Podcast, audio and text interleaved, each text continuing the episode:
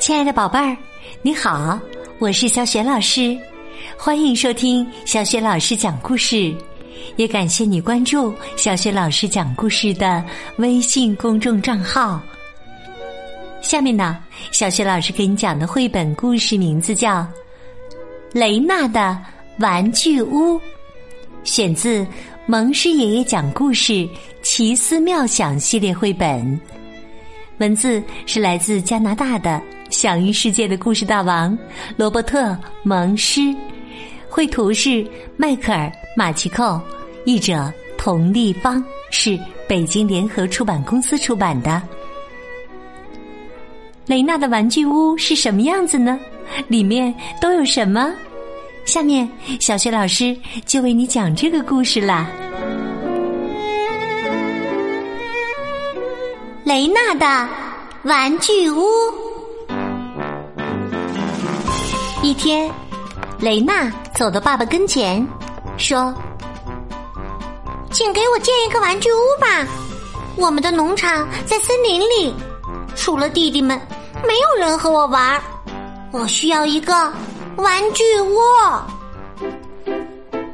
爸爸说：“好主意。”他给雷娜造了一栋二层小楼的玩具屋，有窗户，有楼梯。看起来就像一座真房子，可它不是真的。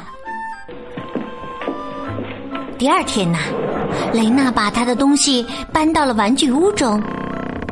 现在，玩具屋看起来更像一座真房子了。他在玩具屋的墙上画满了鱼，和他以前卧室的墙一样。雷娜在玩具屋里开心的玩了一个星期。一天，他问妈妈：“给我建的是一座城市的玩具屋呢，还是农场的玩具屋？”妈妈说：“雷娜，我们生活在农场里，这当然是一座农场的玩具屋啦。”雷娜说。好吧，如果这是一座农场的玩具屋，那它还需要一间玩具鸡棚。玩具什么？妈妈没听清楚。雷娜又说了一遍：“玩具鸡棚。”妈妈说：“我从没听说过什么玩具鸡棚。”不过啊，妈妈还是花了两周的时间，帮雷娜建了一间玩具鸡棚。雷娜往玩具鸡棚里垫了一些干草，又从真正的鸡棚里抓了一些鸡放在里面，这让玩具鸡棚看起来就像一间真的鸡棚，可它不是真的。不久，雷娜又跑到爸爸面前，说：“我需要一头玩具奶牛。”爸爸没听明白，“玩具什么？”“玩具奶牛。”雷娜又说了一遍。一个农场的玩具屋里有了玩具鸡棚，还要有一头玩具奶牛。可。可我不会造玩具奶牛啊！爸爸说：“还有，你的鸡棚里也装不下一头奶牛啊！”没关系，雷娜说：“您把一只羊画成奶牛的样子，这样我就有了一头玩具奶牛了。”爸爸找来一只羊。画成奶牛的样子，雷娜把奶牛羊养在了玩具鸡棚里。现在呀，雷娜觉得自己有了一座真正的农场，可它不是真的。嗯，过了几天，雷娜对爸爸说：“我的玩具屋也是在森林里，就像我们的农场一样，也需要拖拉机、推土机、切割机和粉碎机。你为什么不把它们停放在我的玩具屋旁边呢？那样您就不用为我做新玩具了。”爸爸把拖拉机、推土机、切割机和粉碎机开过来，都停在了雷娜的玩具屋旁边。雷娜又开心的玩了一个多月。一天呢，雷娜对妈妈说。我的农场玩具屋现在有了玩具鸡棚、玩具奶牛、拖拉机、推土机、切割机和粉碎机，还要有一个玩具爸爸和玩具妈妈。玩具什么跟什么？妈妈呀，没听明白。雷娜回答：“玩具爸爸和玩具妈妈。”不行，妈妈说：“你已经有了爸爸和妈妈，不用再有玩具爸爸和玩具妈妈啦。”雷娜说：“可爸爸妈妈太爱管人了。”哈哈，妈妈说：“我才不会给你弄玩具爸爸和玩具妈妈呢。”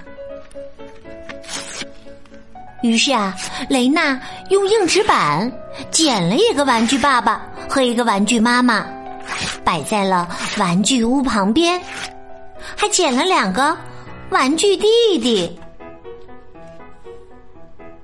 雷娜做好后去餐厅吃饭，发现他的椅子上坐了一个稻草人。雷娜问：“这是什么？”妈妈回答说：“这是我的玩具雷娜，她一直都很乖的，从不惹妈妈生气。你可以到玩具屋去啦，跟你的玩具爸爸和玩具妈妈一起吃玩具食物吧。”雷娜说：“嗯，我要和玩具雷娜到外面去聊一聊。”雷娜拿着玩具雷娜走到外面，喂给了奶牛羊吃。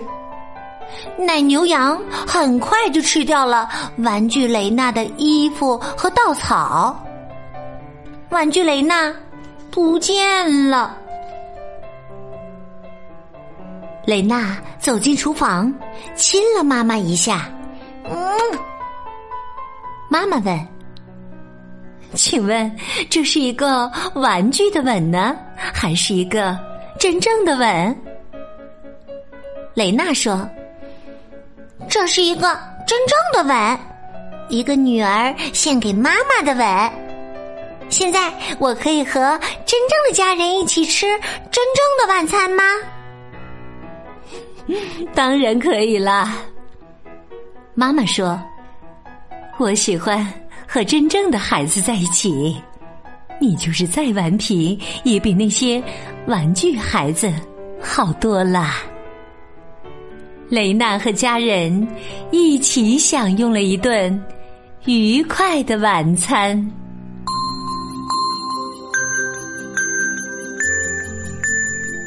亲爱的宝贝儿，刚刚你听到的是小雪老师为你讲的绘本故事《雷娜的》。玩具屋故事当中啊，雷娜想要一个玩具屋，于是呢，爸爸就给她做了一个非常漂亮的玩具屋。接着，他又要了一个玩具鸡棚和一头玩具奶牛。后来呀，雷娜又想要玩具爸爸和玩具妈妈了。这次，妈妈当然没有答应他。而且还给雷娜做了一个什么东西呢？如果你知道问题的答案，欢迎你通过微信告诉小雪老师和其他的小伙伴。